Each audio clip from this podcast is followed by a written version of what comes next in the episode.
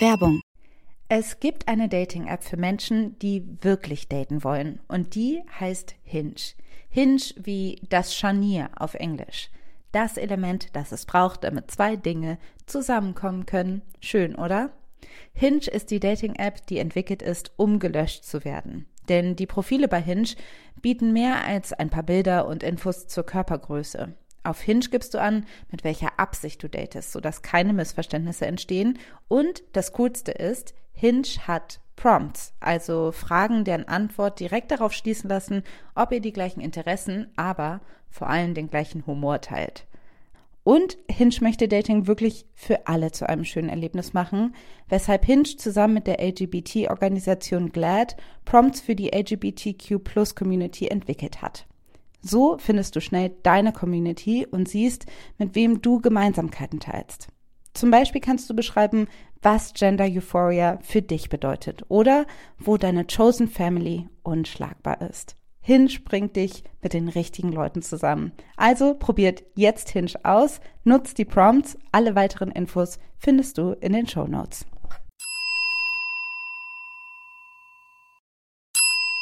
Werbung ich bin sicherlich nicht die Einzige, die immer denkt, zu viele Bücher, zu wenig Zeit. Im Frühjahr sind schon wieder so tolle Titel erschienen, aber ich bin zu viel unterwegs, dass ich sie alle lesen kann. Weshalb ich Bookbeat so liebe. Denn mit Bookbeat kannst du dir Bücher einfach anhören. Du hast Zugang zu über 900.000 Büchern und die kannst du ganz einfach streamen. Ich habe gerade das Buch Weiße Wolken von Jan de Sek zu Ende gehört und das ist richtig, richtig schön, kann ich sehr empfehlen. Und als nächstes steht Isa von Miriam Mann an. Da freue ich mich auch sehr drauf. Vielleicht mache nur ich das, aber ich lese und höre Bücher auch gerne gleichzeitig, so dass ich auch mal aufblicken kann und nicht danach 100 Jahre die Zeile wiederfinden muss. Und mit Bookbeat geht es nämlich super, weil man die Abspielgeschwindigkeit anpassen kann. Und die erhöhe ich einfach, wenn ich lese und dann, wenn ich rausgehe und einen Spaziergang mache, dann mache ich sie wieder langsamer. Bookbeat gibt es für Studierende schon ab 4,99 im Monat, was ich ziemlich cool finde. Aber vor allen Dingen haben wir jetzt den Hookup für euch, denn mit uns kannst du Bookbeat mit dem Promocode Feuer zwei Monate kostenlos testen. Alles, was ihr machen müsst, ist auf www.bookbeat.de slash Feuer zu gehen und euch da die App zu holen. Die Infos findet ihr aber auch wie immer in den Show Notes. Okay, wir schreien Eins, zwei, drei. Ah! Okay. Ungefähr da. Da ist es. Hello.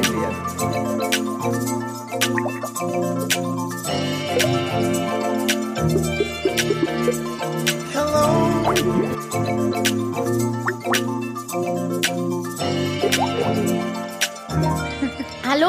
Hallo. Hallo Alice. Hallo Maxi. Ich bin ganz albern. Ja, willkommen zu Folge, Folge 10.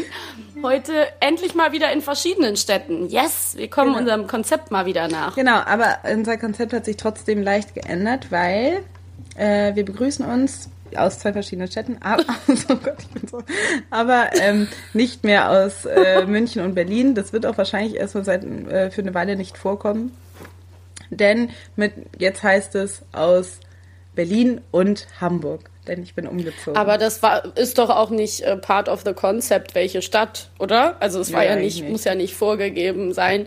Ach komm, willkommen zu unserem heute etwas albernen äh, Sprachstündchen, wozu wir euch hier herzlich einladen. Zu eine etwas privatere Folge. Wir sind Maxi und Alice und begrüßen unsere lieben Hörer. Wir freuen uns sehr, ähm, heute mit euch wieder ähm, Zeit verbringen zu dürfen. Wir müssen, ähm, kleiner Disclaimer am Anfang, ähm, genau, wir sind ähm, beide heute etwas albern, wie ihr schon gemerkt habt. Und ähm, diese Folge heute wird ähm, ein bisschen eine spontanere. Erstens, weil ähm, wir beide sehr viel zu tun hatten und ähm, wir uns deshalb nicht akkurat oder mit, mit vollem Gehirnschmalz ähm, auch in Themen einarbeiten konnten. Und deshalb. Wie lecker das klingt. Findest du? Mm. Nein. Das klingt so wrong. So much is wrong. Wir konnten uns nicht mit vollem Gehirnschmalz in Themen einarbeiten. Wir konnten nicht ausreichend einen Einsatz zeigen und uns vorbereiten, ein richtiges, normal gesellschaftskritisches oder popkulturelles Thema für euch heute zu präsentieren, sondern wir haben gedacht, wir trauen uns mal was. Wir nutzen diese Folge auch mal für Hörerpost. Richtig, weil ihr habt uns nämlich ganz euer viele tolle Gedanken geschickt zu den äh, Folgen, die wir bisher gesendet haben. Und ähm, da ihr so viele tolle Gedanken gehabt habt, dachten wir, wir reden mal einfach über eure. Ja, und wir haben gedacht, wir fordern immer alle Leute auf, uns zu schreiben, aber gehen da nie drauf ein. Und dann lesen nicht, wir das dachtet, und erwähnen es nie. Genau, dann lesen wir das und freuen uns und ähm, dachten aber, hey, warum haben wir eigentlich bis jetzt die Hörer nicht daran teilhaben lassen? Gerade weil man ja immer sagt, ihr könnt uns schreiben, ihr könnt uns antweeten, sonst irgendwas. Und das machen ja auch ganz viele von euch und wir freuen uns immer sehr. Deswegen ist heute ähm, in sanft und sorgfältig Gedächtnismanier diese Folge eine Folge mit Hörerpost und Ablage und am Ende äh, werden wir noch ein bisschen aus dem Feuer- und Brotkästchen plaudern und euch vielleicht ähm, ja auch ein paar Mails von uns präsentieren. Ja, das Gute ist nämlich, wenn man umzieht, findet man ganz viel in Kisten, ob analoge mhm. oder digitale, aber dazu später. Jetzt, die Maxi genau. hat nämlich die genau. Hörerpost vor sich liegen, weil sie Head of ja. Communications bei Feuer und Brot ist. Das steht bei ihr an der Bürotür. Nebenberuflich. Genau. Genau, das steht bei mir an meiner Bürotür. Und deshalb und hat ähm, Maxi Head of Communications auch die ähm, Genau. Mails. So. Ich habe also ich habe euch habe uns heute ähm, drei Mails erstmal mitgebracht. Ähm, ich muss dazu sagen, das ist natürlich jetzt ein äh, harter Übergang, weil wir jetzt einfach so in diese taffen Themen, die wir hier manchmal besprochen haben, einsteigen. Aber ich versuche es einfach mal, ne? Ganz frei von der Leber weg. genau, jetzt wird's ernst. Hier, Dead Serious. Also, wir haben ähm, mal wieder eine Mail von unserem ganz äh, treuen äh, Hörer Marius, Hörer der ersten Stunde, ähm, bekommen, der uns schreibt zum Thema Männlichkeit.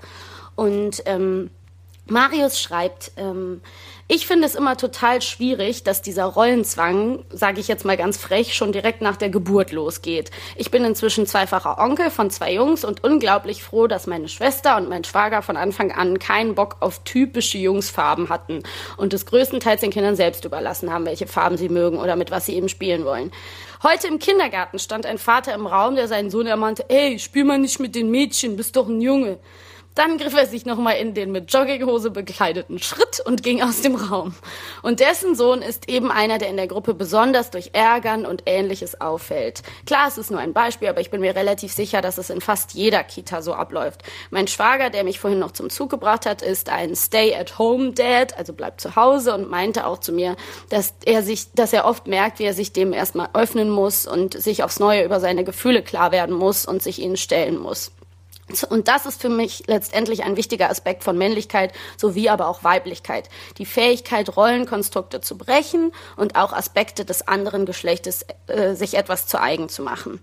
Ja, dann schreibt er noch, ehrlich gesagt, musste er ganz schön grübeln, mhm. ähm, wann er sich besonders männlich fühlt. Und dann gibt er aber, verrät uns ein kleines Geheimnis, dass er eben von sich sagen kann, dass er sich gerade beim Sex besonders männlich fühlt.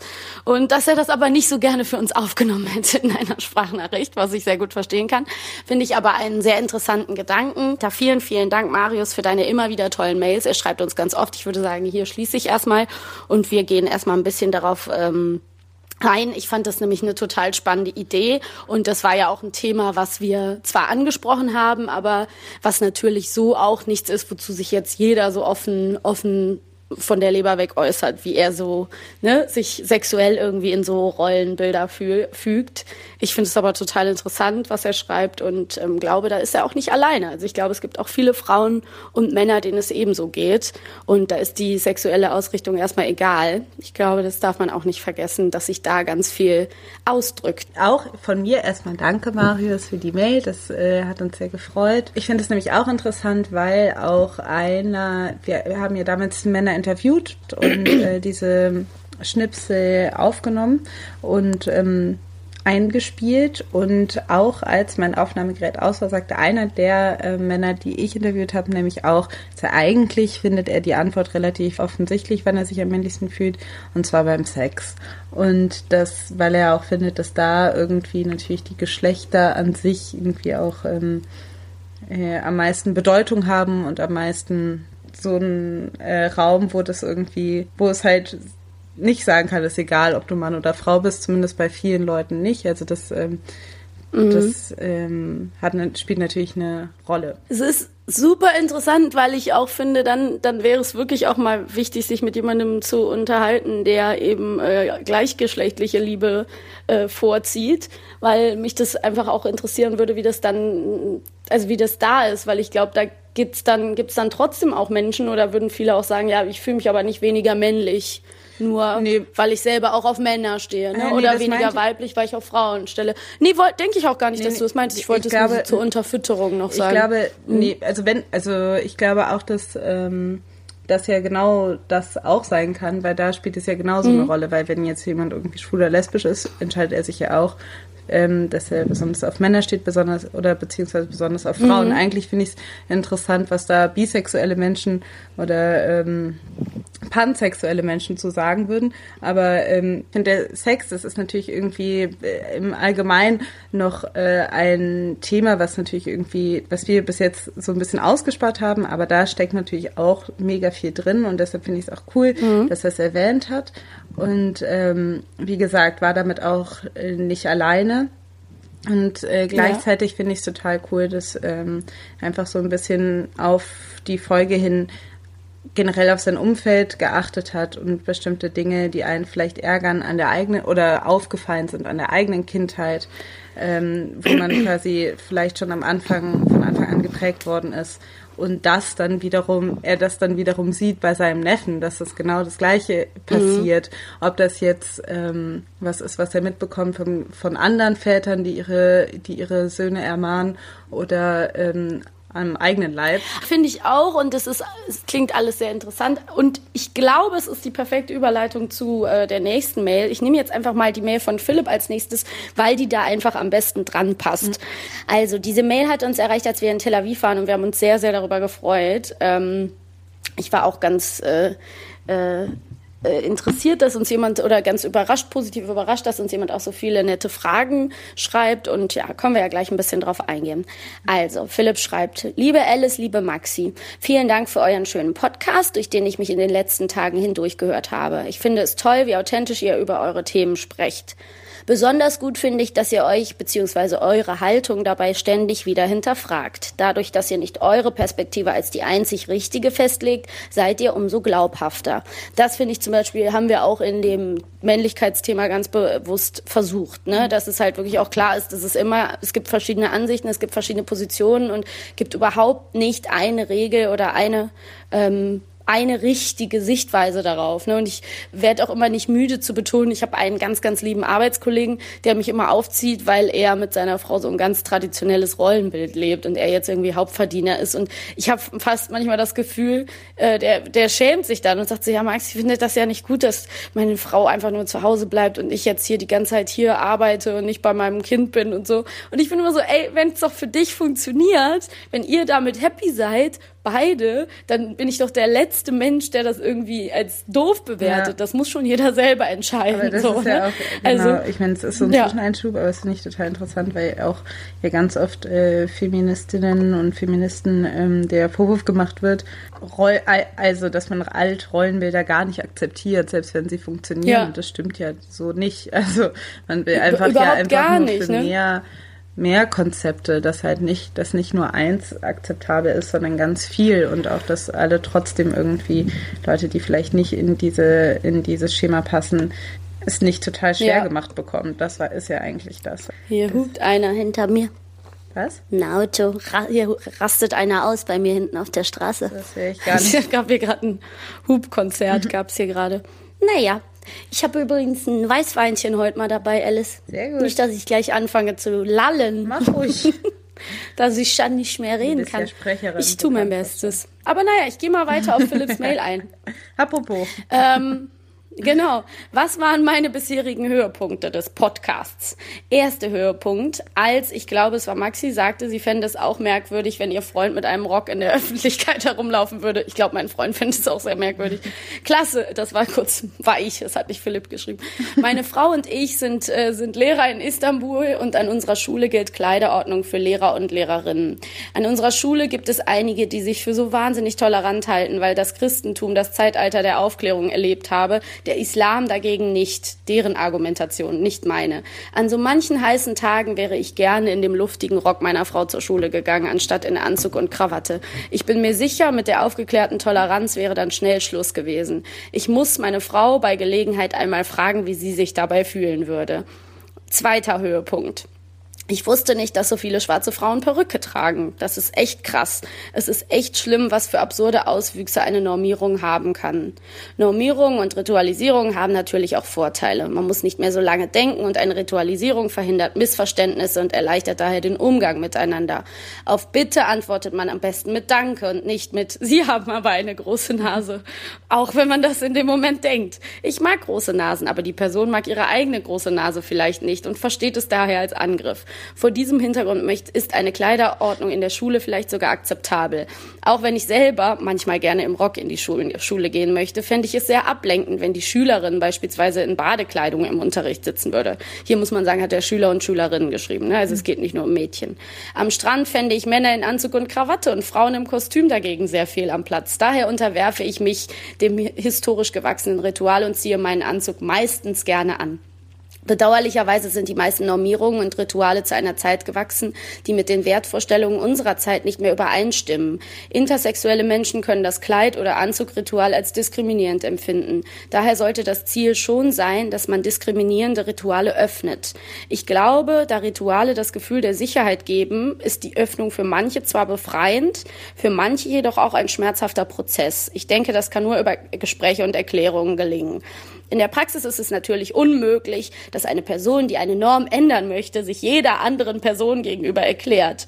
Und so kommt es immer wieder, dass manche Menschen bisher noch keine oder nur schlechte Argumente für eine Normänderung gehört haben. Andere dagegen schon so viele, dass sie eine Diskussion für völlig überflüssig halten. Okay, äh, manche sind vielleicht, ja total, sind vielleicht momentan intolerant in diesem Punkt, aber nicht zwingend generell und für immer. Manche Menschen sind natürlich auch einfach doof. Zwinker-Smiley. Finde ich mega spannend. Die Mail ist auch noch nicht zu Ende. Ich würde gleich auch noch den zweiten Teil vorlesen, aber lass uns erstmal besprechen, was er bis hierhin so angesprochen hat. Ja.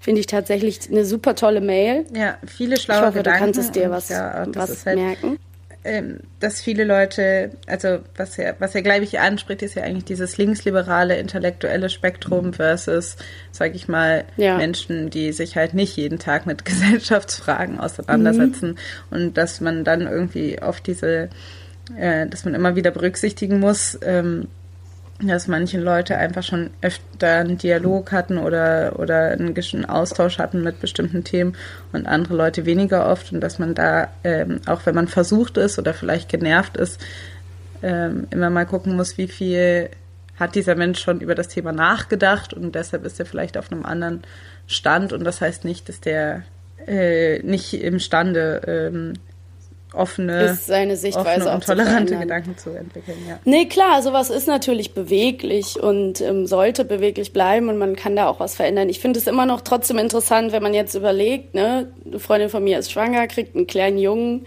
dass es halt wirklich, wirklich so ist, dass man einfach gar nicht die Babyklamotten von einem Mädchen dem anziehen würde. Ne? Also klar muss man den jetzt nicht verkleiden als Mädchen, meine ich, aber dass es von vornherein wirklich heißt, so ich, nee, ich kaufe dem kein Rosa. Mhm. Also er kann alles anziehen, der kann auch mal ein bisschen rot anziehen und so, aber wirklich rosa würde man einem Jungen niemals anziehen. Ja. Und das ist schon, das finde ich schon immer noch krass. Also wenn ich das so in meinem Kopf habe, dann denke ich mir so, was ist eigentlich los? Also das, mhm das sind doch nur Farben, weißt du, ich, also das mhm. finde ich wirklich nach wie vor was, wo ich echt so denke, das kann doch nicht sein, auch heutzutage. Dann habe ich, frag mich nicht wieso, ich lag Sonntag verkatert im Bett und irgendwie landete ich auf dem Instagram-Profil von Jessica Simpson. ich weiß nicht wieso. Und ähm, ja, Jessica Simpson von These Boots Are Made for Walking. Mhm. Und ähm, dann habe ich gesehen, dass sie einfach den äh, hübschesten Ehemann und die hübschesten zwei Kinder dieser Erde hat mhm. und eine voll nette Familie und sehr sympathisch rüberkommt auf ihrem Instagram-Profil. Also no offense Jessica. Und die hat eben so einen kleinen Sohn, auch mit so langen Haaren.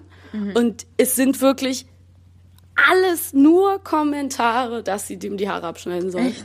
Also, ja, es ist wirklich 90 Prozent der Kommentare, wenn der auf einem Bild ist, ist cut that boy's hair. So, mhm. das ist doch nicht wahr. Ja. Ich glaube schon das Gefühl, da muss, also, oder da ist es jetzt gerade einfach wieder an einem Punkt, wo das echt genauso schlimm ist wie früher. So, oder also es ist gerade in mancher Hinsicht nicht besser, aber vielleicht stimmt das auch ja, nicht so. Ja, also ne? ich glaube, ja, das ist halt die große Frage. So wird es gerade schlimmer mhm. oder sieht man es einfach nur mehr und war ja, es die ganze Zeit stimmt. so schlimm? Das ist halt, mhm. ich finde es auch eine Frage, die, ähm, die schwer zu beantworten ist und ähm, auch mich sehr verunsichert, in, in, wie man darauf reagieren mhm. soll. Ähm, ja, also ich glaube auch, dass bestimmte, also ich finde auch dieses, dieser sehr reflektierte Umgang ähm, davon sind wirklich alle Rituale und alle Traditionen und alle, ähm, ist das alles schlecht? Oder ähm, ist es auch, bildet es einfach einen gewissen Konsens, den es braucht, um damit eine Gesellschaft irgendwie funktioniert? Dass man, dass man sich irgendwie an Regeln hält, damit sich alle, damit man nicht eine permanente Irritation schafft. Und da sind irgendwie vielleicht, ähm, sage ich mal, Künstler oder Intellektuelle oder Politiker in irgendeiner Form ähm, gerne dazu bereit, das auch immer wieder zu durchbrechen. Aber wenn das alle immer machen würden, dann gäbe es ja keinen Ruhepol mhm. mehr. Dann gäbe es auch keine Stelle mehr, an der man sich reiben kann oder die man in Frage stellen mhm. kann. Deshalb ist es vielleicht auch gut, dass man irgendwie sagt, hier, wir haben jetzt hier unsere Basis und da können wir immer gerne drüber reden, die können wir, die können wir verändern. Aber nichtsdestotrotz wird es immer ähm, wahrscheinlich ein Regelwerk ja, geben, an das ich Leute Das stimmt. Halten. Und das ist ja auch was, es ist ja auch was, so, die Leute wollen einfache Einordnungen, mhm. ne? Die wollen schnell zuordnen. Und ein kleines Baby sieht eben aus wie ein Baby, da sieht man oft nicht, ist das ein Junge oder ein Mädchen und mit den Klamotten kriegst du eine sofortige Zuordnung, mhm. ja. Gerade deswegen sind ja auch Omas da immer so schnell dabei, oder was heißt Omas? Ältere Menschen, ältere äh, Damen und Herren, die sind ja auch ganz oft so, dass sie dann so bewerten und gucken und das beurteilen und so. Da merkst du ja auch, das ist ja ein Absichern. Ja. Ne? Das ist ja ein Absichern. Es ist noch irgendwas, also ich meine, was die alles erlebt haben mhm. in ihrem Leben. Ne? Jetzt gucken alle auf diese komischen Smartphones und irgendwas muss halt noch so sein wie früher. Ja, die Jungs sind noch Jungs und die Mädchen sind noch Mädchen. Mhm. Weißt du so. Also da habe ich manchmal das Gefühl, das ist auch was, worauf sich Leute, woran sich Leute festklammern. Und das ist für viele ja auch einfach ein, ein ähm, roter Faden schon mal. Mhm. Ja, wir haben wenig rote Faden, die sich durchs Leben ziehen. Und wenn du erstmal prinzipiell sagst, ich äh, ergebe mich erstmal einem, so einem primären Rollenbild, was von mir erwartet wird, dann mache ich es mir in vielerlei Hinsicht schon mal äh, nicht einfacher will ich gar nicht sagen, aber es gibt mir schon mal Sicherheit. Ne? Ja. Und wenn ich dann so eine ganz süße rosa Glitzermaus bin, dann weiß ich erstmal schon mal, ich bin eine ganz süße rosa Glitzermaus. Und das finden auch viele blaue Fußballjungs dann ganz gut. Und dann können wir happy, happy together sein. Ja, und ich denke es halt, ja. man kann eben viel darüber reden, aber letztendlich eben macht man ja, hält man sich ja selber auch auch ähm, teilweise sehr gerne an solche Regeln oder man hat überhaupt ja. keine Lust, sie zu durchbrechen, weil man auch weiß, ähm, das macht das Leben in irgendeiner Form vielleicht schwerer, gerade wenn es um Kinder geht. Ne? Also ich meine, das ist ja. halt die vermeintliche ähm, Sorge. Die, ja, eben. Oder, oder ist auch Grund, die Frage, ja. Das hatten wir, glaube ich, auch schon in der Folge gesprochen, äh, besprochen, ja. dass man immer Angst hat, wenn man sagt, hey, du ähm, du musst dich nicht an die Regeln halten, dass man es dann irgendwie seinem Kind, dass sein Kind dann irgendwie irgend so eine Bürde trägt, irgendwas ähm, ja und dass der dann einen Kampf kämpft, ja. kämpft, ne? Also anderes Thema, aber wenn ne, wie diese This American Life Folge, wo diese Frau ihre kleine schwarze Tochter zwingt, als eine der ersten auf diese weiße Schule zu gehen, mhm. ne? Und ähm, sie dann quasi den Kampf ihrer Mutter kämpft. She had said that the reason that she wanted her kids to go to the white school was that she did not want her children to be afraid of white people. But I'm thinking, that's your problem. You're afraid of white people. We didn't get the opportunity to develop how we thought about it.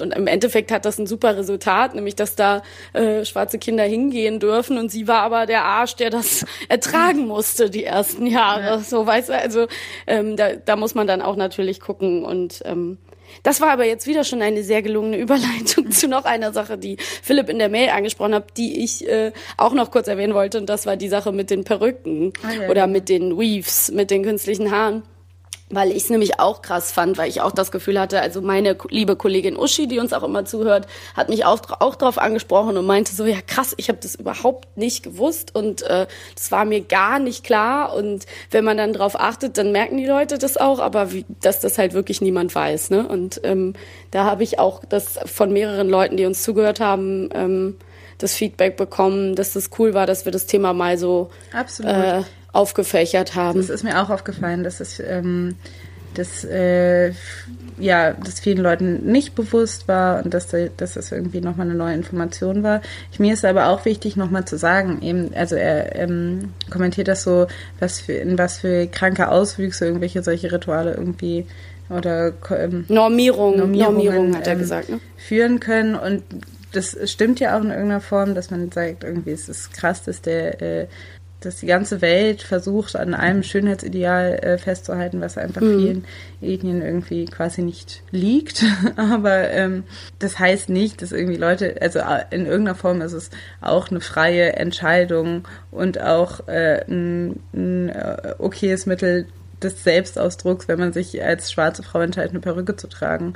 Ich glaube, das ist, ja. ich glaube, viele Frauen, viele schwarze Frauen fühlen sich mittlerweile dadurch, dass das immer mehr ähm, zum Thema wird und dass das auch äh, teilweise, dass da teilweise sehr radikale Ansichten irgendwie ähm, auch unter Schwarzen sich etablieren, fühlen sich äh, Frauen, schwarze Frauen, die eine Perücke tragen, auf einmal sehen die sich damit konfrontiert, dass Leute sagen, ebenso, sie sie würden sich nicht selbst lieben und sie werden dem weißen System so hörig. Und da muss man auch so ein bisschen ja, aufpassen. Oder, ne? mhm. Also klar, man muss immer aufpassen. Das ist mhm. wie im blöd gesagt im übertragenen Sinne jede Frau oder jeder Mensch, der sich die Nase operieren lässt, ne, dem dann vorzuwerfen, du magst dich nicht oder du kannst dich nicht selber lieben. Ja. Ähm, naja, ich äh, lese mal den letzten Teil von Philips E-Mail, die wie gesagt sehr lang ist vor, und dann ähm, da spricht er auch noch mal was an, wo er wirklich gerne unsere Meinung hören würde. Und ähm, ja, ich freue mich, wenn wir da auch noch mal kurz drauf eingehen können. Also, er macht sogar einen Themenvorschlag. Das finde ich ja auch ganz gut mal zur Abwechslung. Ich glaube, in eurem Podcast würde auch gut das Thema politisch korrektes Sprechen oder Schreiben passen. Als Frauen, Schwarze und Freundin einer schwarzen äh, Frau seid ihr ja gleich mehrfach mit dem Thema konfrontiert. Und ich finde, da ist auch noch viel Arbeit in der Gesellschaft notwendig, um die alten Schreib- und Sprechrituale zu erweitern bzw. zu verändern. Ich vermute, der Hass, den zum Beispiel manche gegen äh, genderneutrales Schreiben entwickeln oder die Vehemenz, mit der manche darauf bestehen, dass man einfach Neger sagen können muss, ist auch eine, da ist auch durch eine Normierung und Ritualisierung erklärbar. Nur, dass anders als bei einer Normerweiterung, zum Beispiel Röcke tragende Männer, bei der Sprache eine Normverschiebung stattfindet. Die neue Norm ist eben nicht, dass man zusätzlich zu Neger auch noch Schwarzer sagt, sondern nur noch. Und Personen, die die neue Norm nicht einhalten, äh, riskieren, als Rassist dazustehen und nicht nur als konservativ. Ich denke, viele Menschen möchten es eigentlich richtig machen, wissen aber nicht genau wie. Sie haben dann das Gefühl, sie könnten etwas Falsches sagen und dann als Sexist oder Rassist dastehen. Dem begegnen manche dann mit einem trotzigen Verharren bei den alten Normen, die ihnen wieder Sicherheit geben. True Point, finde ich sehr gut. Mhm. Nach dem Motto, lieber ein guter AfDler, als versehentlich für einen Rassisten gehalten zu werden. Natürlich gibt es auch viele Sexisten und Rassisten in der AfD und bei den alten Sprachnormen. Ich glaube, diese alten Normen verteidigen sie daher mit solcher Vehemenz, weil sie ja eben genau nicht für Sexisten oder Rassisten gehalten werden möchten und auch davon überzeugt sind, es nicht zu sein. Früher war man ja auch tatsächlich nicht Sexist oder Rassist, weil einfach andere Sprachnormen galten. Hm, weiß ich nicht so genau. Diesen Zustand versuchen sie zu fixieren, was meiner Meinung nach Unsinn ist. Umgekehrt halte ich das Fixieren auf vermeintlich sexistischen oder rassistischen Worten und das Anprangern der Person, wo man die Aussage der Person ignoriert und nur auf ein Wort reduziert, für ebenso falsch. Da ihr bei euren bisherigen Themen auch immer eure eigene Sichtweise hinterfragt hat und ich glaube, dass es hier häufig kein absolut richtig oder falsch gibt, würde mich auch hier eure Meinung interessieren. Über genderneutrales Schreiben oder Sprechen sind sich ja auch viele Frauen nicht einig, aber ich vermute, ihr denkt über das Wort Neger müsste man eigentlich nicht mehr sprechen. Ich denke jedoch, dass es sehr lange dauert, bis sich eine neue Sprachnorm etabliert hat. Und so lange muss man immer wieder darüber sprechen. Hier fängt die Unsicherheit an. Ist das richtige Wort farbiger oder schwarzer? Und ich habe keine Ahnung. Letzte Woche habe ich einen Artikel über die Diskriminierung von Schwarzen, ich weiß nicht mehr in welchem Zusammenhang gelesen. Der Autor hatte wohl zuerst das Wort farbiger verwendet, wurde aber dann korrigiert. Ich habe mich bisher auch immer durchs Leben wursteln können, ohne dass sich jemand an meiner Sprech- oder Schreibweise gestört hätte. Ähm, ja, jedenfalls würden mich eure Meinung und Erfahrungen interessieren. Ich hoffe, dass der Text nicht zu viele unverständliche Sätze enthält. Zum Ausgleich für meine Fehler und als Dankeschön für eure Arbeit schicke ich euch ein Katzenbild. Herzliche Grüße aus Istanbul.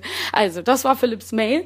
Ja, ähm, ganz schön viele Informationen, aber ähm, ja, was denkst du? Nach wie vor einfach durch und durch eine sehr kluge Mail und ich bin froh, dass wir sie bekommen haben. Ich würde auch vieles unterschreiben, gerade diese Angst, ähm, als rassistisch dargestellt zu werden und gleichzeitig irgendwie diese große Angst von äh, sein, seine Gewohnheiten loszulassen. Und ich mhm. natürlich das sehr oft auch merke an der, ähm, an der Sprache und letztens zum mhm. Beispiel gab es im Büro ähm, Schokoküsse das macht mhm. mich immer wieder nervös, wenn das passiert. Ja. ich eigentlich nicht sehr Alice kommt so morgens die, ins Büro. Mit dieser Süßigkeit. Die in, also ich, mir ist es mega angenehm, ja. äh, unangenehm, wenn es Schokoküsse gibt, weil ich ja. immer weiß, dass alle Leute jetzt darüber nachdenken, wie sie das nennen sollen. Und wahrscheinlich oh, 90 Prozent dieser Menschen Negerküsse oder Mohrenköpfe sagen würden, wenn ich nicht da wäre. Oder dann sagen oh, sie es. Und dann drehen sie sich sofort zu mir um und sagen, ja, das darf man eigentlich nicht sagen, oder? Aber ich finde es nicht schlimm. Oh. Und dann erklären sie sich. Und ich denke die ganze Zeit, ja, aber also, und dann will ich eigentlich. Ist schön, dass du es nicht. Ich dachte jetzt, sie würden das sagen so, ja, und dann würden die vielleicht sagen, oh, sorry. Das sagt aber keiner. Ja. So dann sorry, ne? Ja, und dann denke ich, aber auf der anderen Seite möchte ich jetzt nicht irgendwie, würde ich jetzt einfach gerne weiterarbeiten und ich habe keine Lust, diese Debatte zu führen, mhm. aber ich kann jetzt auch nicht sagen, dass ich es jetzt nicht so schlimm finde, weil ich muss halt, ach, es ist so ätzend. Deshalb, mhm. ähm, aber sag dir jetzt nochmal, entschuldigt sich dann jemand, oder? Mm, nö. Entschuldigen tut also. sich eigentlich, in in, gerade bei Negerküssen sagt das nee, da entschuldigt sich keiner. Und da beharren mhm. eher Leute darauf, dass sie das äh, überhaupt nicht schlimm finden und dass sie es auch weit und dass sie es albern finden, das äh, zu ändern. Und wenn ich dann quasi meinen Standpunkt vortrage, dass ich einfach das nicht schön finde, das Wort Neger zu hören, mhm. ähm, Nee, ja, dann drucksen sie vielleicht so rum und sagen, ja, kann ich auch irgendwie verstehen. Aber letztendlich werden sie es wahrscheinlich mhm. nicht ändern. Du hast nie Negerküsse gesagt? Natürlich, ich habe heute noch Negerküsse. Mohrenköpfe? Hier ist ja noch was anderes, als zu den Menschennegern zu sagen. Entschuldige mal bitte. Es hängt doch nicht an dem Begriff. Für diese Menschen schon. Wenn dir führende. ja. Mit dem Wort farbig, weil das war ja eigentlich so eine versteckte Frage, ähm, was da richtig ist ja. und was falsch. Und ich kann gerne die Gelegenheit benutzen, um das jetzt mal zu erklären, warum viele Menschen ähm, mit dem Wort farbig nicht so glücklich sind. Ich auch mhm. nicht. Und ähm, eigentlich glücklicher sind mit dem Wort schwarz, weil ich finde, zu dem Wort schwarz gibt es ein, eine, auch eine Bezeichnung für zwar andere Menschen, also für Weiße gibt es quasi einen Gegensatz, deshalb ist es gleich. Mhm. Also es gibt weiße Men ja. Menschen, es gibt schwarze Menschen und da und bei farbigen Menschen beinhaltet quasi weiße Menschen irgendwie, da gibt es kein anderes. Also da gibt es kein, da gibt es mhm. keinen Gegensatz zu. Und deshalb fühlt sich das in irgendeiner Form auf der einen Seite komisch an, für mich. Ähm, mhm. Und ich verstehe auch, dass ähm, viele Leute mh, mm, farbig, also ein Problem haben, quasi ähm, dieses People of Color zu übersetzen ja.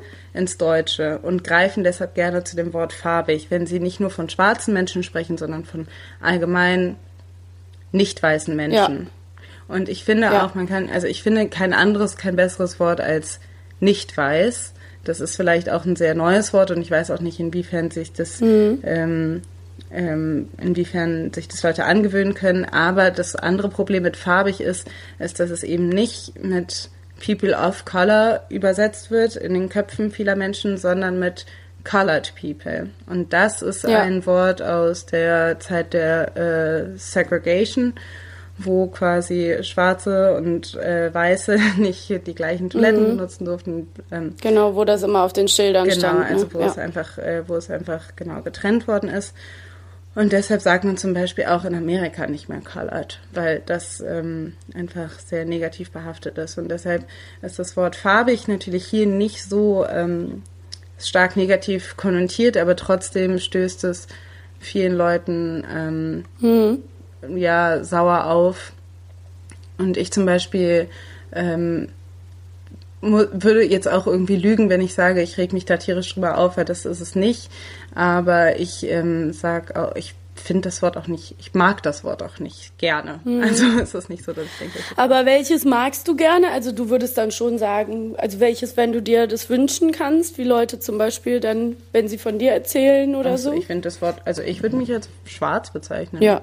ja. Oder es ist, und wie gesagt, es gibt auch im deutschen ähm, Raum gibt es da auf jeden Fall noch ein bisschen Defizit, wie man erstens in der ja. Sicherheit, welches Wort man benutzt und dann ähm, ähm, was für Worte es gibt. Ich finde es zum Beispiel auch blöd, dass man immer noch von Mischling sprech, spricht. Also, ja, es ist auch es ist super schwierig, weil ich zum Beispiel merke das auch. Ich habe mal äh, die Situation gehabt auf einem Geburtstag von einer Freundin.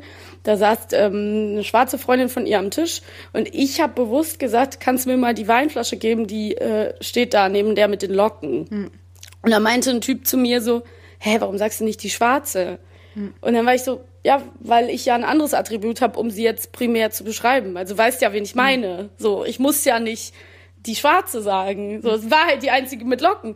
Und ich habe halt gemerkt, es war so, der hat mir dann direkt unterstellt, dass ich das nicht sagen möchte. Es war in dem Moment aber einfach, hat sich nicht organisch angefühlt, da irgendwie, ne, so, das war auch nicht, habe ich nicht bewusst ausgespart, sondern es kam einfach so raus.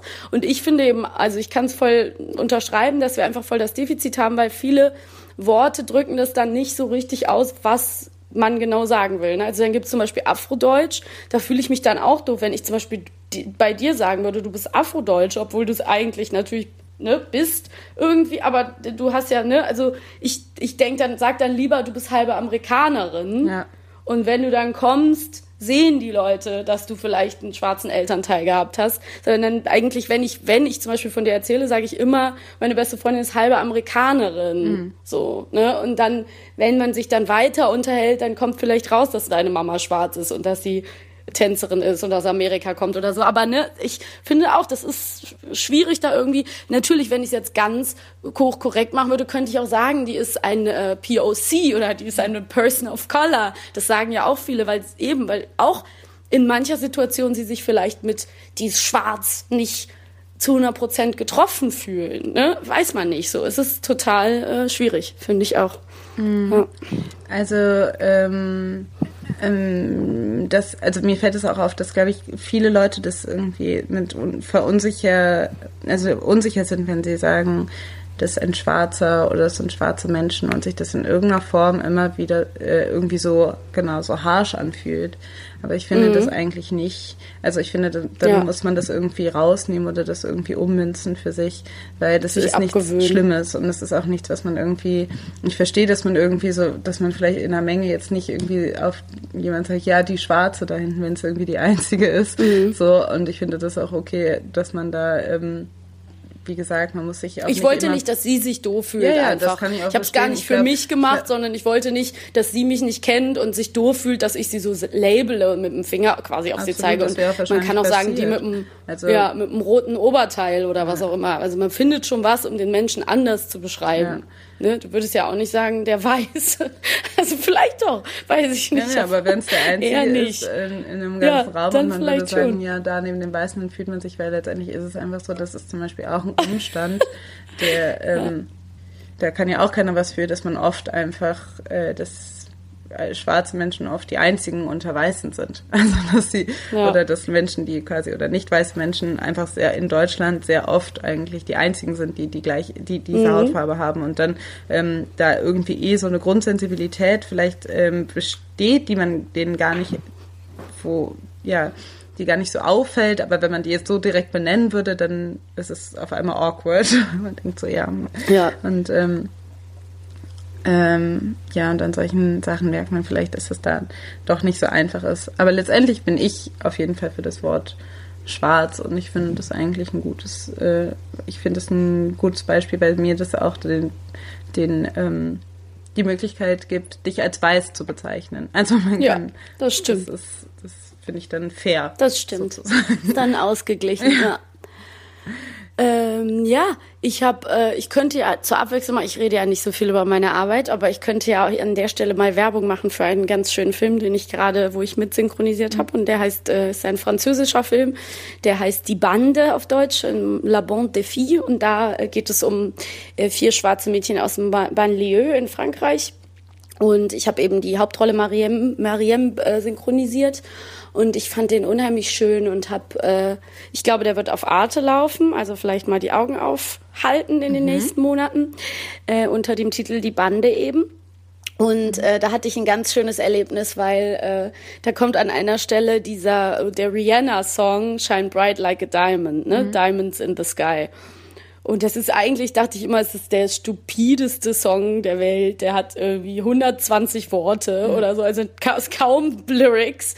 Der, sie singt es auch so ein bisschen lustlos gut, das ist so ein bisschen Rihanna-Style. Mhm. Und ähm, dann gibt es eine Szene, wo die Mädchen so anfangen, also erstmal sind es diese vier schwarzen Mädchen sind die Protagonistinnen. So, es geht um die, es geht um deren Leben, es geht um deren Blickwinkel und es wird jetzt gar nicht krass erzählt, ah, ja, ne, die Herkunft ist so und so, sondern es geht einfach um deren Probleme und um deren Sorgen und dass die eigentlich einfach ganz normale Mädchen sein wollen und mit was die sich so rumschlagen. Ne? Also wenn es jetzt irgendwie Gewalt auf der Straße ist, kein Geld haben, dass die Mutter irgendwie immer arbeiten muss und sie sich um die kleinen Geschwister kümmern muss. Ja, und dann kommt diese Szene, da mieten die sich ein Hotelzimmer, in ein Hotelzimmer ein, in so ein billiges und haben sich irgendwie Kleider ge geklaut oder gekauft, weiß ich nicht, billige Primark-Kleider. Und dann kommt kommt dieser Song und in dem Moment habe ich verstanden, was dieser Song bedeutet. Und es war dieses beautiful like that we're beautiful like diamonds in the sky, so shine bright like a diamond. Shine bright like a diamond. So shine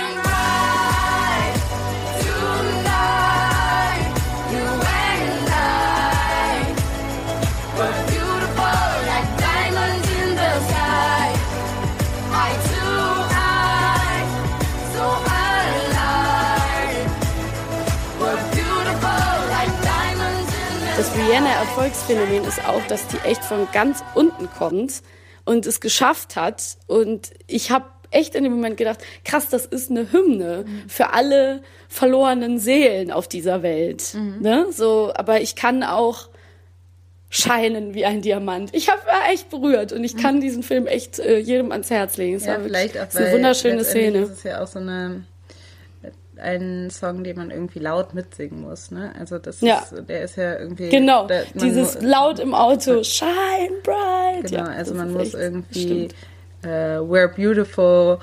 Solche Worte muss man irgendwie laut, man sagt sie laut irgendwie und man mhm. in, ähm, das ist vielleicht auch irgendwie Sinn und Zweck des Songs. Aber auf jeden Fall interessant ja. und ich werde den Film auch auf jeden Fall mir anschauen.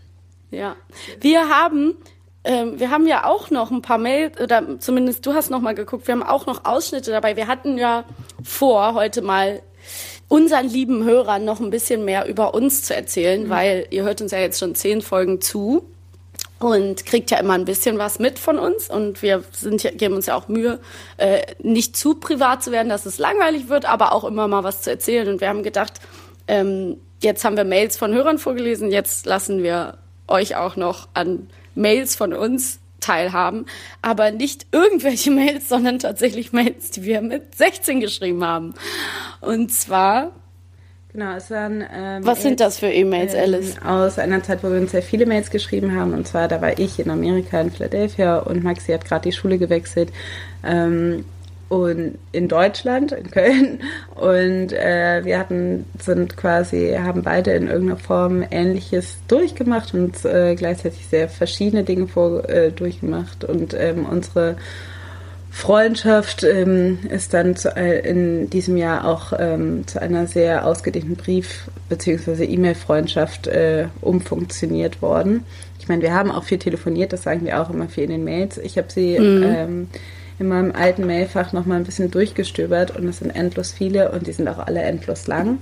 Ähm, vieles davon ist wirklich gnadenlos peinlich. Kann ich kann auch, aber auf der anderen Seite ist vieles auch wirklich ähm, bewegend oder interessant, weil ähm, man merkt irgendwie, ja, man war dann doch ein ganz normaler Teenager, der sich mhm. für ganz besonders hielt. Und ähm, und letztendlich ähm, geht es hauptsächlich, ähm, glaube ich, wie in vielen Köpfen von 16-jährigen Mädchen, geht es viel um Außenwirkung, es geht viel um, ähm, wer bin ich in dieser Welt und äh, das äußert sich auch, so platt es äh, klingt, viel in Gedanken über Klamotten und Jungs. Mhm. Das ist einfach so. Witzig, ne? Das habe ich auch gar nicht so in Erinnerung, mhm. dass man wirklich auch über Klamotten redet. Ja. Ne? Also ich wusste, dass klar habe ich mir ich habe mir immer schon viel Gedanken über Klamotten gemacht, aber ich wusste nicht, dass wir wirklich darüber reden. Also dass man literally sagt so, ja und dann hatte ich voll die doofe Hose an und habe mich den ganzen Abend doof gefühlt oder so. Mhm. Weißt du, also so, dass das so richtig wichtig ist für einen. Ja, aber und du hattest, äh, genau, du hattest was mitgebracht. Auch die, die Betreffzeilen meintest du, wären immer so lustig. Genau, ne? ich glaube, wir haben uns Mühe gegeben, dass wir ähm, sehr ja. gute Betreffzeilen hatten. Und äh, glaube ich auch. immer besonders kreativ sein. Dann hatten wir zum Beispiel. Du hattest immer so coole und dann habe ich mich versucht, dir anzugleichen. Das weiß ich Echt? Habe ich damit angefangen? Ja. Naja, also. Ja, du hattest dieses. Äh, I know she's a second sunshine and now my life is sweeter than berries ja. von Robin Thicke genau. zum Beispiel. Robin Thicke, da war er noch, ja. da war er noch nett. Da war er noch cool und kein räudiges Arschloch. ja, Mann, da mochte ich den noch. Genau. Mann, ja. Also hier, ähm, okay. genau, ich, du hast Betreffzeilen geschrieben wie meine Weisheit ist lost, aber meine Zähne habe ich noch. Mampfi lebt noch oder Murk, alles ist Murk. Aber weißt du, worauf die erste Zeile bezogen ist? Nö. Meine, meine Zähne, meine Weisheit lebt nicht. Meine Weisheit, wie sagt Meine Weisheit ist lost, aber meine Zähne habe ich noch. Das weiß ich nicht, woher das kommt. Ich weiß, das, das ist so wunderschön. Ich habe meine Weisheitszähne rausbekommen. natürlich. So. Und dann habe ich gedacht, die nehmen, also natürlich habe ich es nicht gedacht, aber ich fand das Bild so schön, dass die mir die Weisheit wegnehmen und die Zähne kann ich behalten. Okay, jetzt verstehe ich. Das ist ja. Du, du ähm, willst darauf hinaus, dass das ein Zitat ist oder so. Aber ja, nee, das ist natürlich. Nee, gut. nee, nee. Ja. Das hast du dir schon selbst ausgedacht. Ich hatte auch einfach, nee, das habe ich mir ausnahmsweise mal selbst ausgedacht. Und ähm, ich hatte auch die Zähne, die kriegst du in so einem fetten Beutel, ne? Einfach mal Vollnarkose, zack, vier Zähne rausgeschnitten. Ja, ich habe meine weißen Zähne noch, deshalb habe ich diese Erfahrung nicht gemacht. Und mir geht es sehr gut mit meinen Weisheitszähnen. Ja. Ich habe einfach jegliche Anweisungen ignoriert, die ziehen zu lassen. Also nö. Aber du hast auch alle möglichen anderen ärztlichen Anweisungen ignoriert. Für, für alle, die es nicht wissen müssen, muss man jetzt mal an der Stelle sagen, dass die Alice einfach ärztliche Beratung resistent ist. Aber auch auf eine lustige Art und Weise. Ja. Sie wird einfach so durchs Leben gehen, bis dir so ein Arm abfällt oh. auf der einen Seite. Ja, Nein, alles gut. Ja, ja, das ähm, wird schon. Genau, ich hatte Betreffzeilen wie in Island ist es im Juli unter 10 Grad manchmal. Sudanesischer Honig gemischt mit Öl. Immer wenn es regnet, sehe ich Sterntaler. Das letzte ist ein Zitat von Max Herre. Aber sagt er das in dem neuen Anna-Song oder woher ist das? Nee, das sagt er in Tabula Rasa. Ach so, okay. Mhm. Ähm.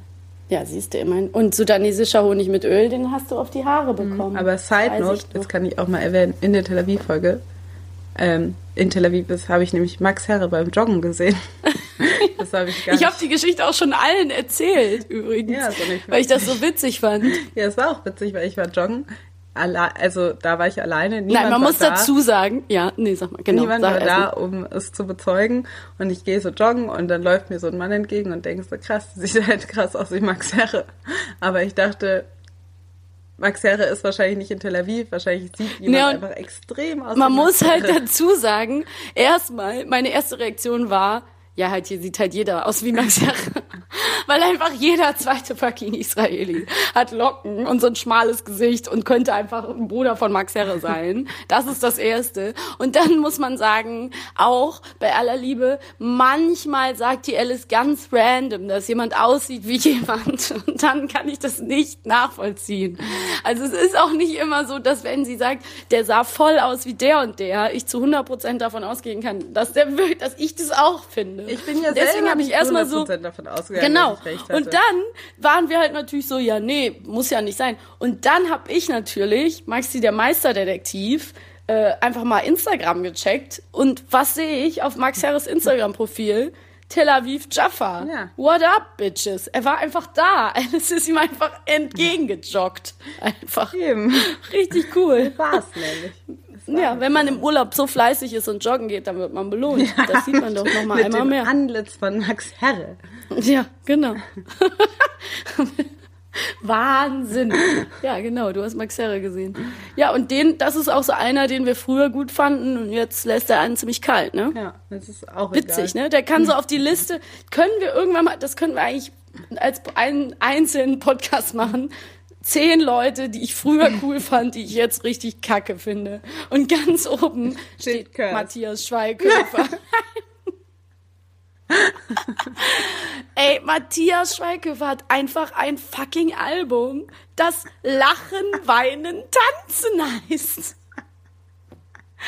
Und die halbe Stadt ist damit plakatiert. Und ich denke, wollt ihr mich eigentlich verarschen? Mann, ja, aber die so lang. Ich muss jetzt anfangen, diese E-Mails zu lesen. Scheiße, stimmt. Ja. Also, okay. zurück, zurück zu unseren, zurück zu Maxi und Alice, als sie 16 Jahre alt waren. Genau. Ähm, genau, ich äh, habe nämlich eine Stelle, die ich sehr, die ich äh, interessant fand, ähm, die nämlich in irgendeiner Form so was postpubertäres und gleichzeitig irgendwie so was ähm, hat, was so zeitlos ist. Und das hast du geschrieben, Maxi. Mm. Und ich lese es jetzt einfach mal vor. Ja. Äh, du hast geschrieben, ich passe im Moment nirgendwo rein. Ich denke so viel darüber nach, wie ich wirke, wenn ich was anhab und ich will das abstellen. Jetzt sofort von hier auf gleich. Mein Ich ist nämlich im Zwiespalt. Die eine Hälfte will sein, anders um jeden Preis. Stylisch, aber nicht eingeordnet, interessant, intelligent, wie eine Tänzerin bzw. Schauspielerin. Problem, wenn man interessant wirken will, merkt man das sofort und es tut einem nicht gut. Deshalb Stopp. Die andere Hälfte will sein, normal, schön, stylisch, unauffällig, everybody's darling. Haha, die Seite lässt sich aber schwer vereinen mit der anderen. Das ist das Problem. Überhaupt. Diese Art von Gedanken macht mich fertig. Ich muss das lassen. Das tut nicht gut. Hilfe! Und jetzt kommt eigentlich auch noch was Witziges über Jungs. Aber ich, willst du das auch hören? Sag mir mal. Okay. Dann kommt, ja, du hast recht.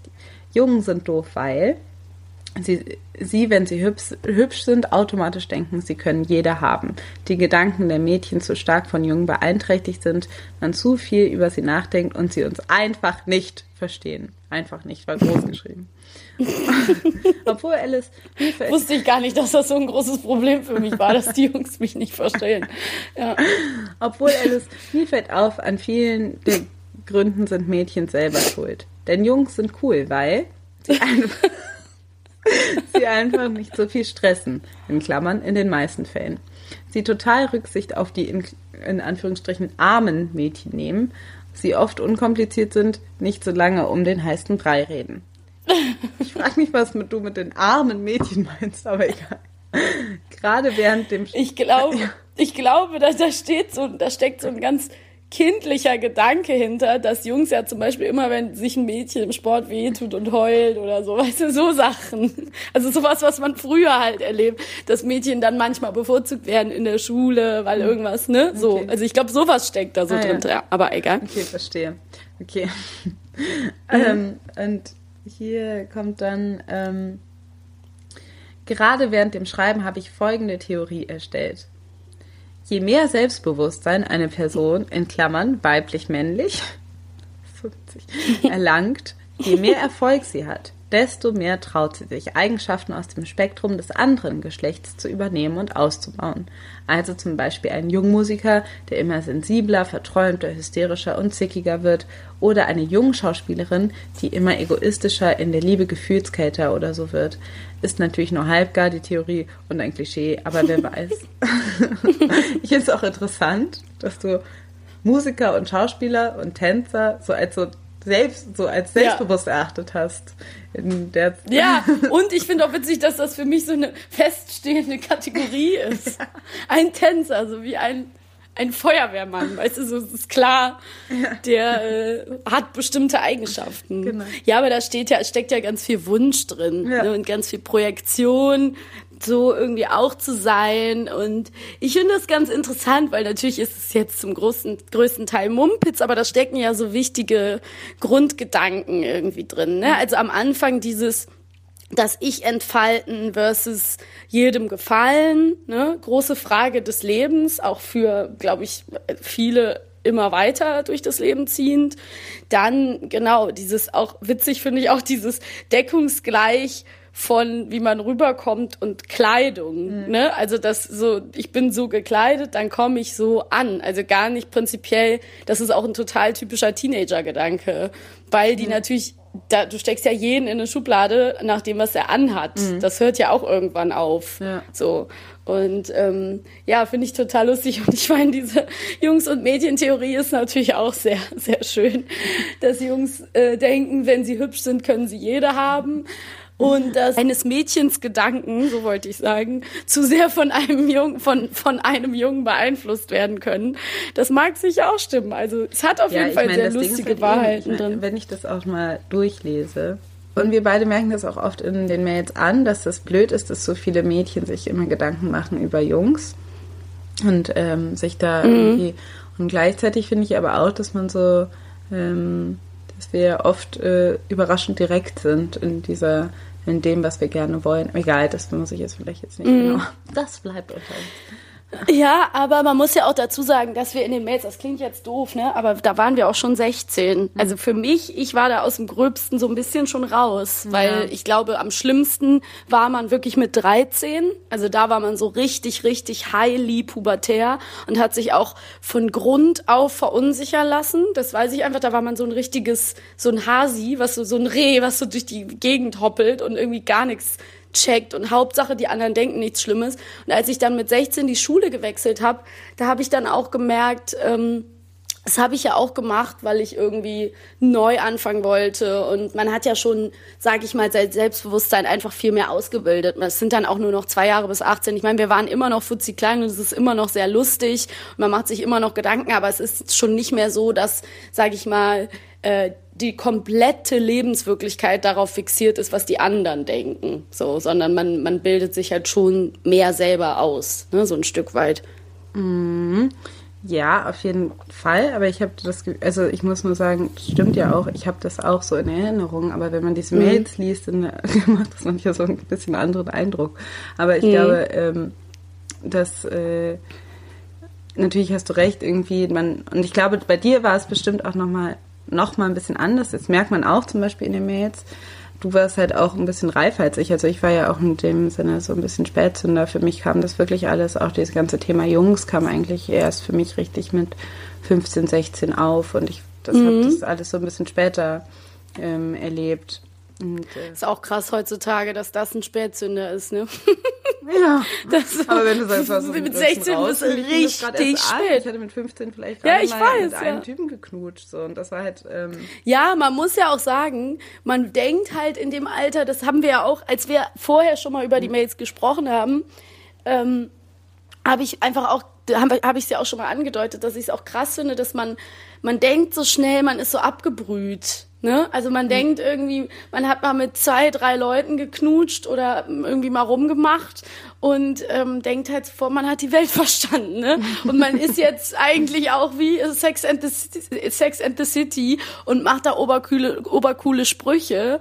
Es wird ja mittlerweile, also oder es ist ja gar nicht mehr so, dass die Mädchen immer nur sittsam die Augenlider schlagen und äh, sich nicht trauen, irgendwas auszudrücken, sondern, ne, also ich weiß auch von Teenie-Mädchen, die sich äh, total direkt immer gesagt haben, ja, mit dem will ich was haben und bla. Mhm. Also, ne, das, das ist schon krass, weil man ja einfach schon denkt, man wäre so erwachsen und man ist einfach noch so mini klein. Ja. Ich weiß das auch noch. Ja, klar. Und du warst dann in Amerika auf der Highschool und hast da deine ganzen neuen Freunde gehabt. Und ich war dann in Köln auf der neuen Schule und konnte da so neu anfangen. Ja. Aber hast du noch einen Ausschnitt dabei für uns? Ich will ja, noch mehr ich hören. Noch, ich, hab noch, ich, hab noch, ich finde zum Beispiel den von mir auch sehr interessant, weil ich auch, ähm, ähm, weil ich da über Frauen oder über versuche, so einen ähm, Ansatz feministischen Gedanken zu formulieren, der aber irgendwie so ein bisschen schief läuft. Und zwar, mhm.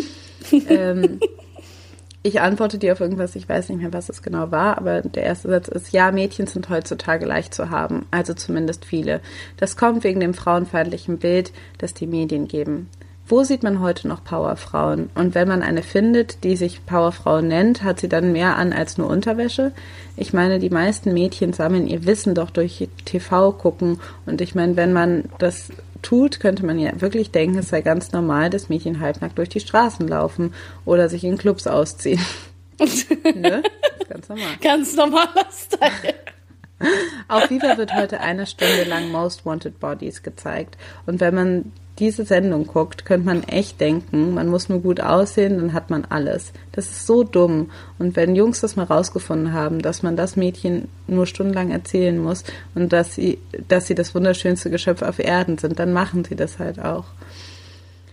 Ähm, ich ähm, finde das äh, in dem Sinne interessant, weil ich glaube, ich weiß, was ich meine, aber ich sehe es halt auch so übertrieben und ich red ja auch irgendwie was nach, was mir irgendwie, weil ganz ehrlich, also ich weiß nicht, ich frage mich in dem Moment so, wie viele Gedanken da wirklich so von mir kamen und wie viel mhm. ich dann gemischt habe von so ja.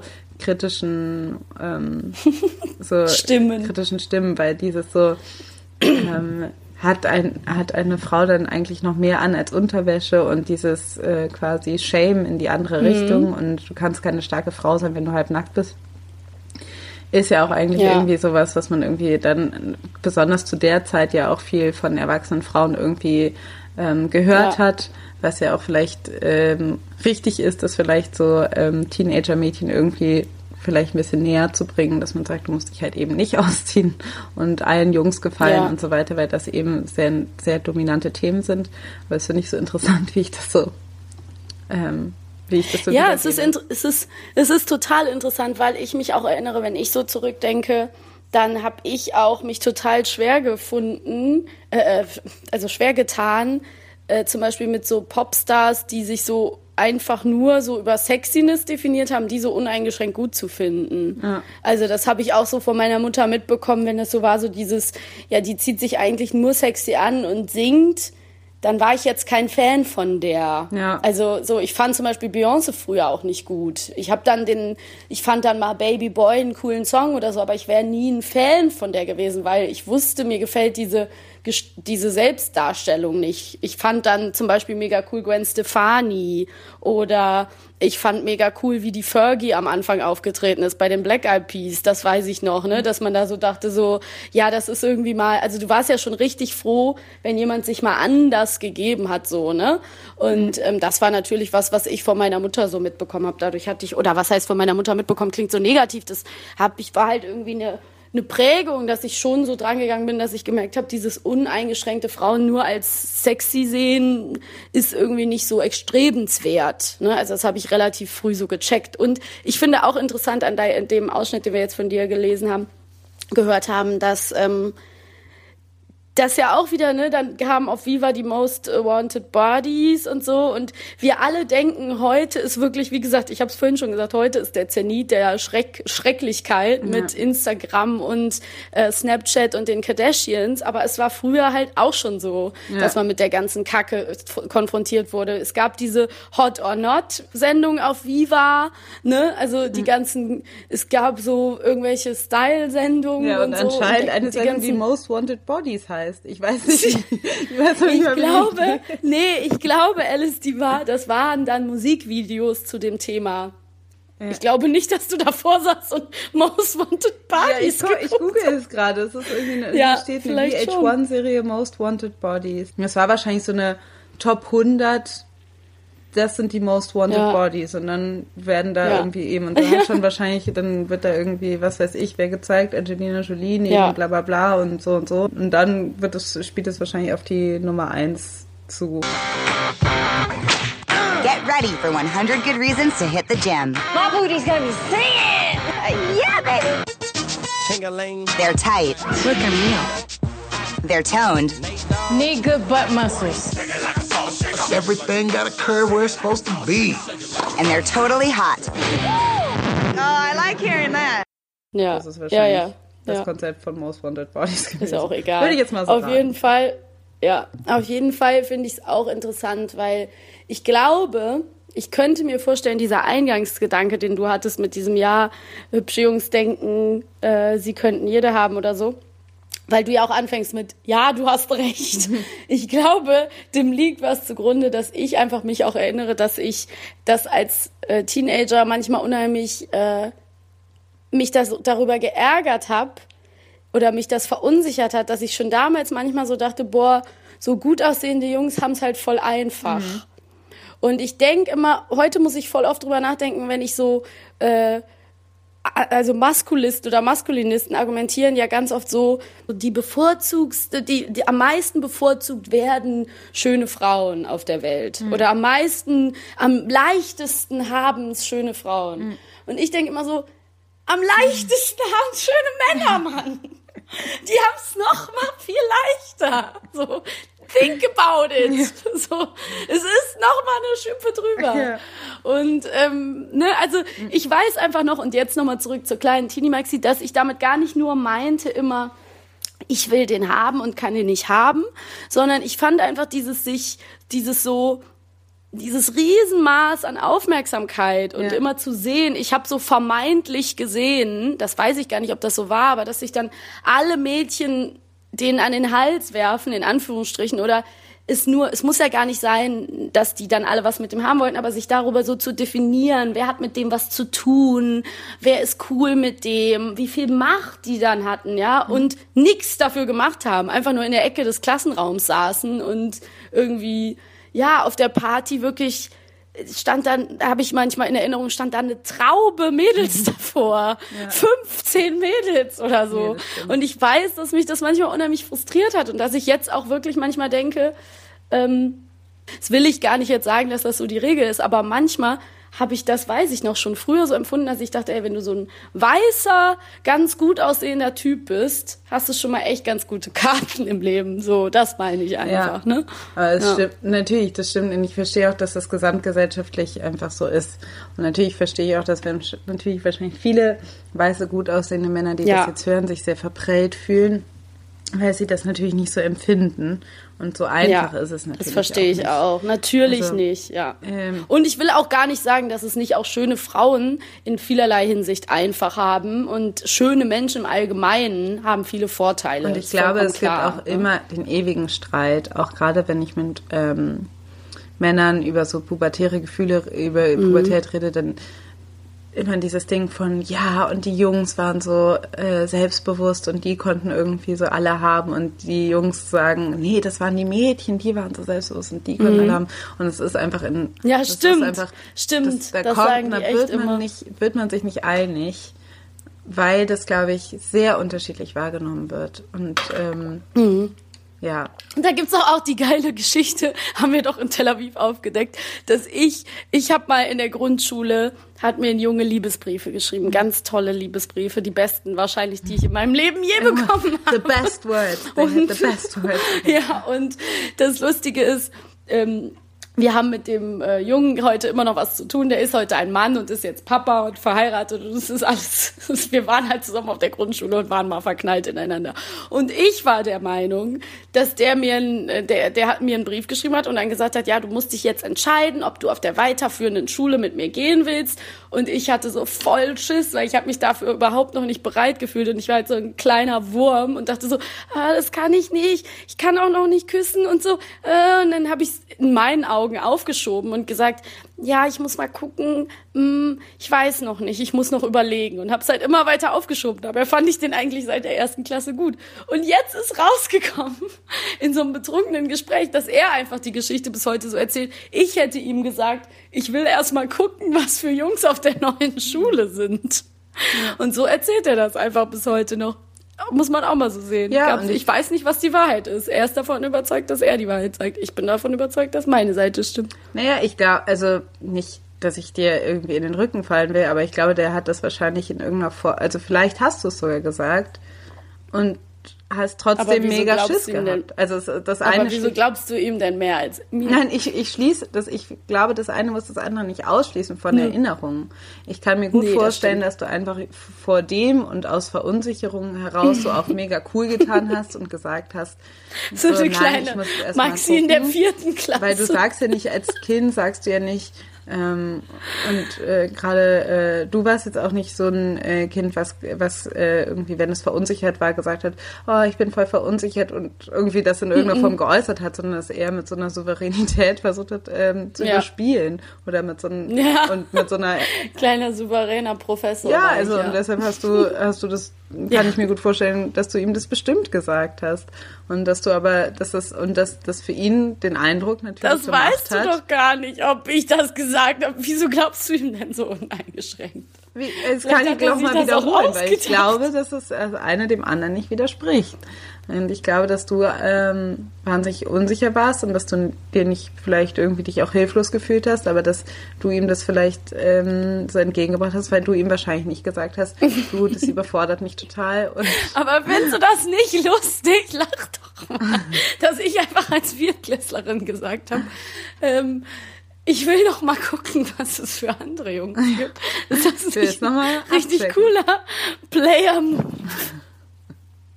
Ja. ja, das war schon sehr schön, ja.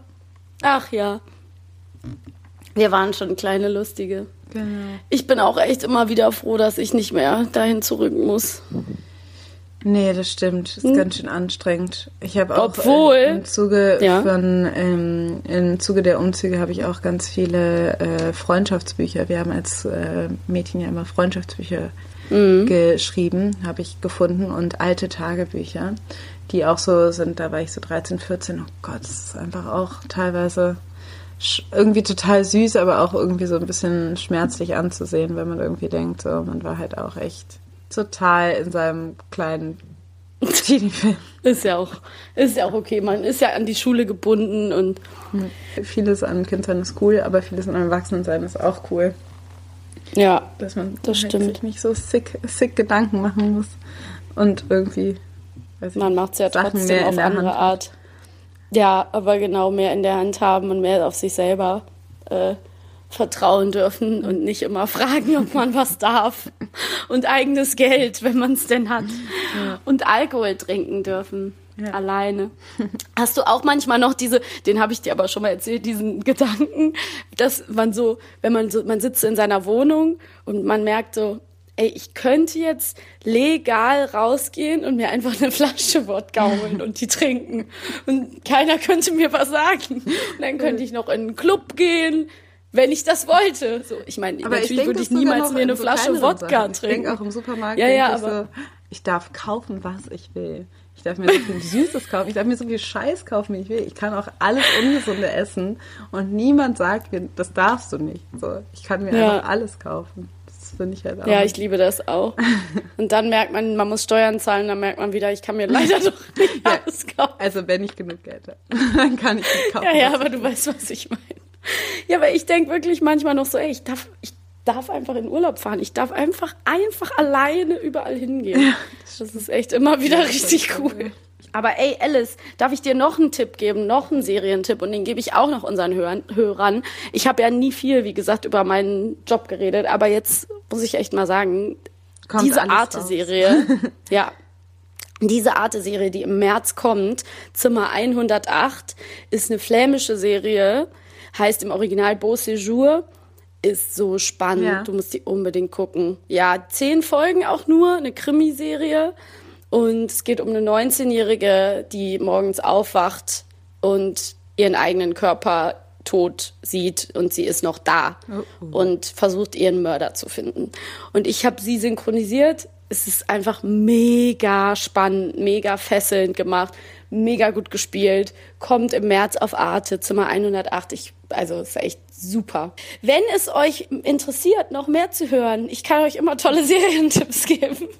Oder wenn ihr sonst noch Fragen habt, weil wir jetzt natürlich gar nicht so viel Privates erzählt haben und es gibt irgendwas, was euch auf dem Herzen brennt, wie wir uns kennengelernt haben, bla bla bla. Schickt uns eure Fragen, eure Anregungen und so weiter. Die nächste Folge wird wahrscheinlich wieder eine klassischere Feuer- und Brotfolge. Yes. Ähm, aber wir haben uns überlegt, dass wir echt, also wir waren ja jetzt bei Folge 10, in Folge 5 wart ihr mit uns in Köln und wir haben gedacht, wir können mal alle fünf Folgen ein bisschen eine Freundschaftsfolge draus machen, weil das ja auch das ist, was uns als Podcast-Partnerinnen ausmacht. Yes. Und ähm, ja, wir hoffen, es hat euch gefallen. Schreibt uns, wie gesagt, an feuerundbrot.gmail.com äh, oder über Twitter at Feuer und Brot und ihr findet uns natürlich auch auf Facebook. Und wenn ihr ganz lieb seid, dann gebt uns doch eine Rezension auf iTunes oder lasst äh, zumindest da eine Sternebewertung da. Das würde uns sehr doll helfen. Genau, das hast du sehr schön zusammengefasst. Ich muss trotzdem noch was hinzufügen. Wir haben nämlich ein neues soziales Medium für uns entdeckt und zwar ah, ist das Instagram. Ja, habe ich ganz wir können vergessen. uns mittlerweile auch auf Instagram folgen. Und da freuen wir uns auch. Ähm, ich hau da regelmäßig Teenie-Fotos raus. über ähm, nostalgische und neue ähm, über die Feuer Freundschaft zwischen Feuer und Brot, Maxi und Alice. genau. Wir freuen uns. Bis zum nächsten Mal. Danke fürs Zuhören. Danke. Tschüss.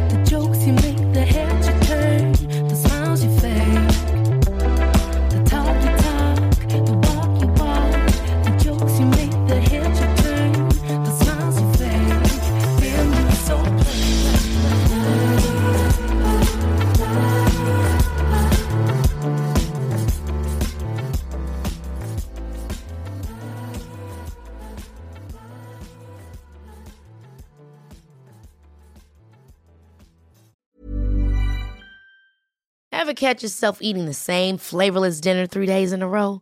Dreaming of something better? Well, HelloFresh is your guilt free dream come true, baby. It's me, Gigi Palmer. Let's wake up those taste buds with hot, juicy pecan crusted chicken or garlic butter shrimp scampi. Mm. Hello Fresh. Stop dreaming of all the delicious possibilities and dig in at HelloFresh.com. Let's get this dinner party started.